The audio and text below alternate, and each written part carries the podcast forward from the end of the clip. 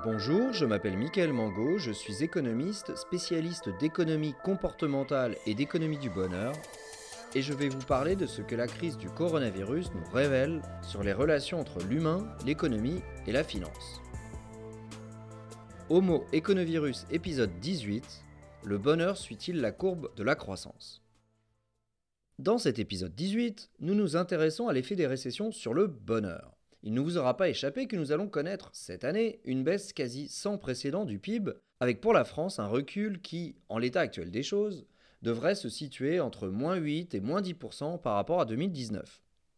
Donc il me paraît plus judicieux de vous parler des effets des récessions sur le bonheur que des effets de la croissance sur le bonheur.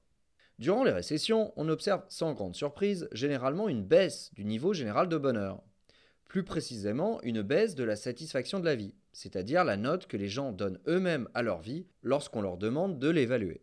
Si la baisse est réelle pendant les récessions, elle est toutefois moindre que ce que l'on pourrait imaginer, et surtout, elle n'est pas systématique. Prenons l'exemple de la crise financière de 2007-2009, qui a débouché sur la grande récession. A posteriori, on a pu observer que l'impact de cette très grave crise économique et financière avait été très différent selon les pays. On peut en fait distinguer au sein des pays développés trois groupes de pays. Il y a d'abord les pays qui ont connu une baisse forte de la satisfaction de la vie. C'est le cas des pays méditerranéens comme la Grèce, l'Espagne, l'Italie ou le Portugal, mais aussi l'Irlande et les États-Unis.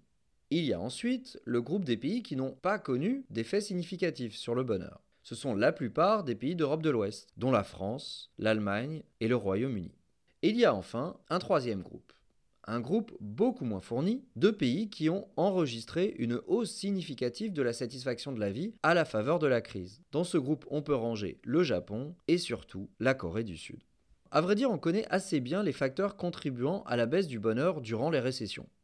Il y a d'abord évidemment les facteurs économiques. Les récessions sont marquées par une baisse des revenus pour de nombreuses personnes les indépendants, mais aussi les salariés qui font moins d'heures sup et qui touchent moins de participation, d'intéressement et de bonus. Les récessions entraînent aussi une baisse de valeur des patrimoines boursiers et parfois aussi immobiliers, entraînant chez certaines personnes un sentiment désagréable d'appauvrissement. Les récessions occasionnent aussi une baisse de la consommation, en poussant les ménages à augmenter leur épargne de précaution. Quand l'activité baisse, on s'octroie moins de petits plaisirs, ce qui peut plomber le bonheur. Et puis, il y a évidemment la hausse du chômage. C'est là le principal vecteur de dégradation du niveau de bonheur général d'un pays pendant les récessions. S'il est un résultat consensuel de l'économie du bonheur, c'est bien celui qui touche à l'impact fort et durable du chômage sur le bonheur. La satisfaction de la vie est significativement plus basse pour les chômeurs que pour les actifs occupés, partageant les mêmes caractéristiques sociales et économiques. Perdre son emploi réduit la satisfaction de la vie davantage qu'aucun autre événement de la vie, ou presque. Il y a un effet véritablement dévastateur du chômage sur le bonheur qui dépasse la seule perte de revenus. Une étude évalue ainsi que la perte de revenus n'expliquerait qu'un quart de la perte de bien-être consécutive à la perte de son emploi.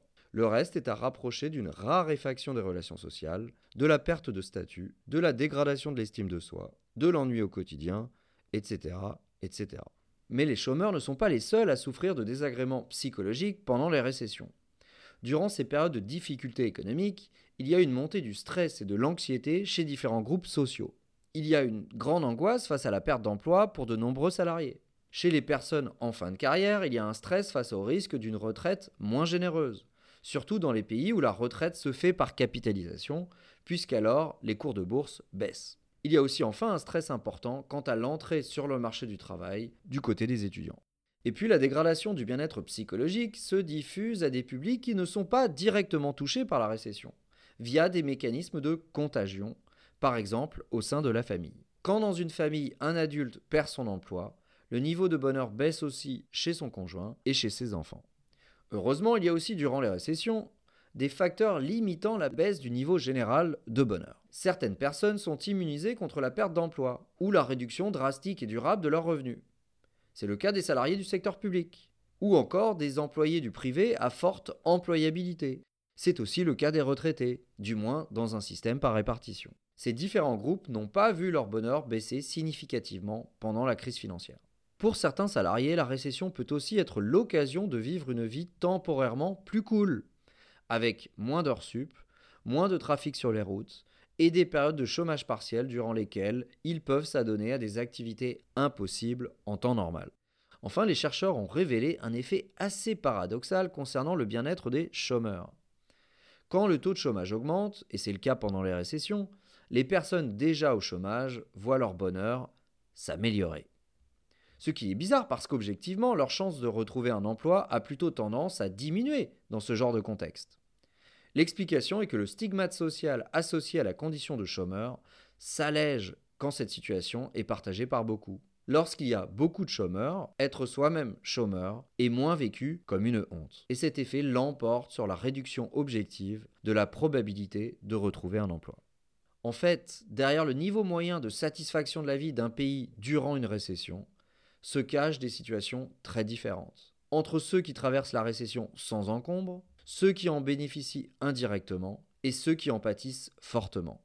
Les crises font surtout mal à ceux qui étaient déjà vulnérables avant la crise, qui avaient une situation susceptible de se dégrader très vite, très fort, soit parce qu'ils occupaient un emploi précaire, soit parce qu'ils avaient une faible employabilité, ou soit encore parce qu'ils avaient un niveau d'épargne de précaution trop faible pour encaisser un éventuel coup dur.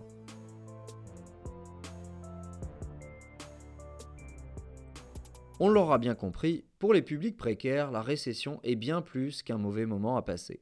Contrairement à ce que considèrent certains grands économistes, comme le prix Nobel Robert Lucas de l'école d'économie de Chicago, connu pour être le père du concept d'anticipation rationnelle.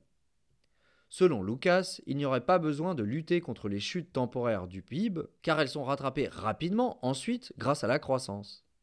En théorie, les ménages, s'ils étaient rationnels, ne devraient pas essayer de limiter leur consommation durant les récessions, puisque la récession n'est au final qu'un épiphénomène à l'échelle de leur vie, et que la perte soudaine de revenus est minime par rapport à l'ensemble des revenus qu'ils vont recevoir sur l'ensemble de leur cycle de vie. Mais cette vision, qui s'appuie sur le concept de revenu permanent, ne vaut pas pour tous les publics. Elle implique des présupposés loin d'être systématiquement vérifiés. Pour qu'un individu pense comme Lucas, il faudrait qu'il ait d'une part confiance dans le système économique et dans le marché de l'emploi, c'est-à-dire qu'il pense que s'il perdait son emploi pendant une récession, il pourrait en retrouver facilement un durant la phase de croissance qui suivrait inéluctablement.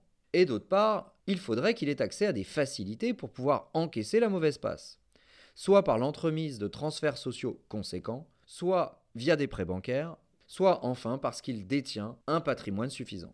Or, dans de nombreux cas, les personnes n'ont pas suffisamment accès à ces pare-feux.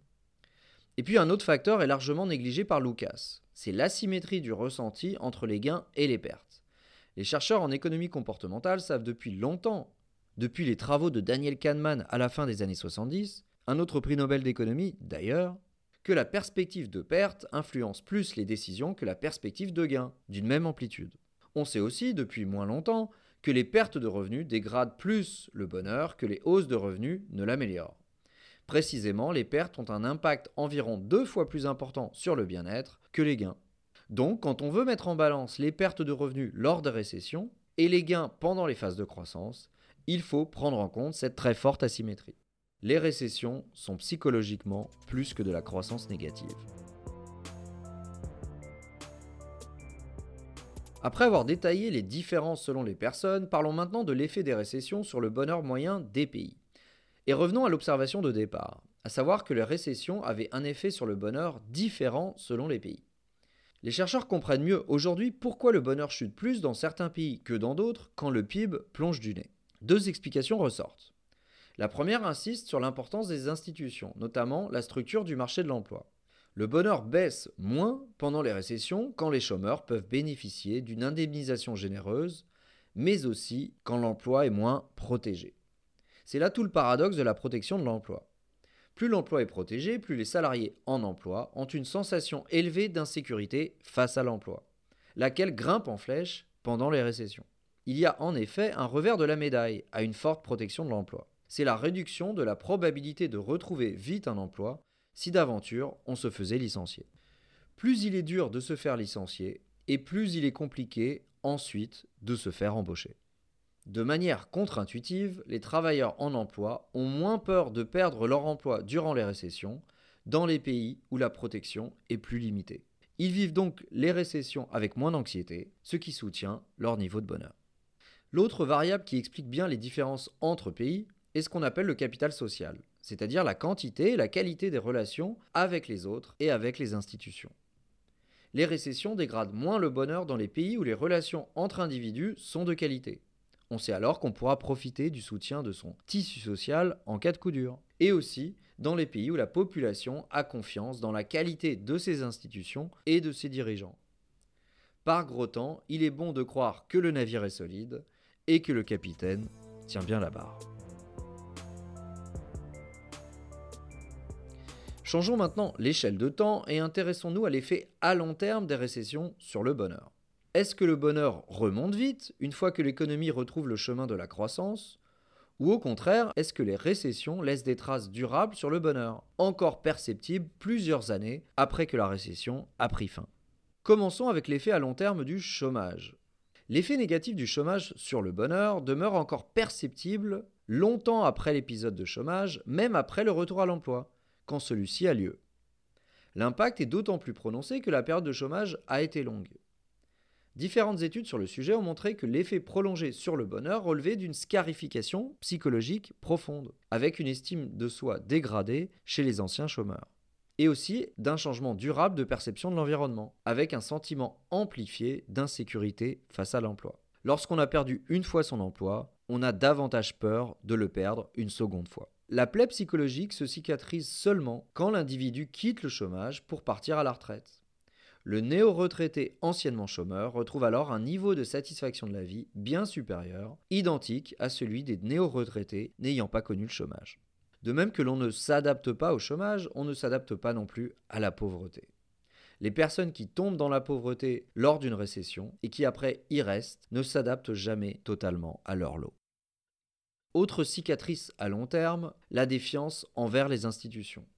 Après avoir connu soi-même un épisode de chômage, on tente à faire moins confiance au système économique et politique, et à avoir une perception dégradée des institutions et aussi des dirigeants. Or, vivre dans un système auquel on ne fait pas confiance pour nous protéger nuit clairement au bonheur. Mais il y a aussi, heureusement, quelques effets vertueux à long terme des récessions, lesquels sont assez contre-intuitifs les crises peuvent faire prendre conscience au contraire de la qualité des institutions ou du tissu social. Les pays qui rentrent dans une crise économique ou autre avec un haut niveau de capital social en ressortent avec un capital social encore augmenté. Et ce faisant, il n'est pas rare de voir des personnes plus heureuses après avoir vécu un choc collectif qu'elles ne l'étaient avant. Ça a par exemple été observé au Japon après la catastrophe de Fukushima. Le fort niveau de capital social au Japon et en Corée avant la crise financière de 2007 explique en partie que ces deux pays ont vu leur niveau de bonheur augmenter à la faveur de la crise. Les crises peuvent aussi réduire durablement les aspirations et amener les gens à se satisfaire de moins, leur conférant une façon d'appréhender la vie plus favorable au bonheur. On a ainsi pu observer que les jeunes ayant débuté dans la vie active durant une récession sont par la suite plus satisfaits de leur emploi et aussi plus satisfaits de leur vie. Alors même qu'ils tentent à gagner moins sur la durée, que leurs comparables qui ont commencé en pleine période de croissance. En commençant par une période d'adversité, les enfants de la récession développent des aspirations moins grandioses, moins mégalos, et par là goûtent un peu plus la vie. Toutefois, même en prenant en compte ces quelques effets contre-intuitifs, l'effet global à long terme des récessions sur le bonheur est bien plus souvent négatif que positif. Et comme à court terme, à long terme, il y a aussi une asymétrie entre les récessions et les phases de croissance. Les récessions fortes baissent durablement la satisfaction de la vie quand les phases de croissance ne l'augmentent pas. Juste avant la crise du Covid, soit plus de 10 ans après la crise financière, le niveau de moyen de satisfaction de la vie en Grèce, en Italie et en Espagne était encore très en dessous de ce qu'il était avant la crise financière. Collectivement, on s'adapte bien davantage à la hausse progressive des revenus qu'à leur chute brutale. Nous voilà arrivés tranquillement au moment de la conclusion. Au niveau individuel, il ressort de nos recherches que le coût psychologique des récessions est porté de manière disproportionnée par des franges de la population qui vont en subir les effets économiques et psychologiques pendant longtemps. Une sorte de scarification collective. Nos observations ont aussi une application directe pour la politique économique. Elles plaident pour un ensemble de mécanismes et de politiques qui diminueraient l'amplitude des chocs pour l'économie et offriraient des protections pour les plus vulnérables. quitte à ne pas maximiser le taux de croissance à long terme. Enfin, comme les autres grandes crises, la crise Covid agit comme un révélateur de la solidité, de la justice et de la résilience des institutions. Au-delà de la minimisation du nombre de morts, un autre objectif majeur des politiques mises en place pour lutter contre la crise sanitaire est sans nul doute de maintenir la foi dans le système. Une foi qui pourrait être durablement ébranlée si le système de santé venait à être complètement débordé. Reste à voir si en préservant coûte que coûte le système de santé, on n'a pas créé par ricochet un sentiment profond d'abandon et de défiance chez les personnes les plus durement touchées par les privations de liberté et par la crise économique, en premier lieu les jeunes.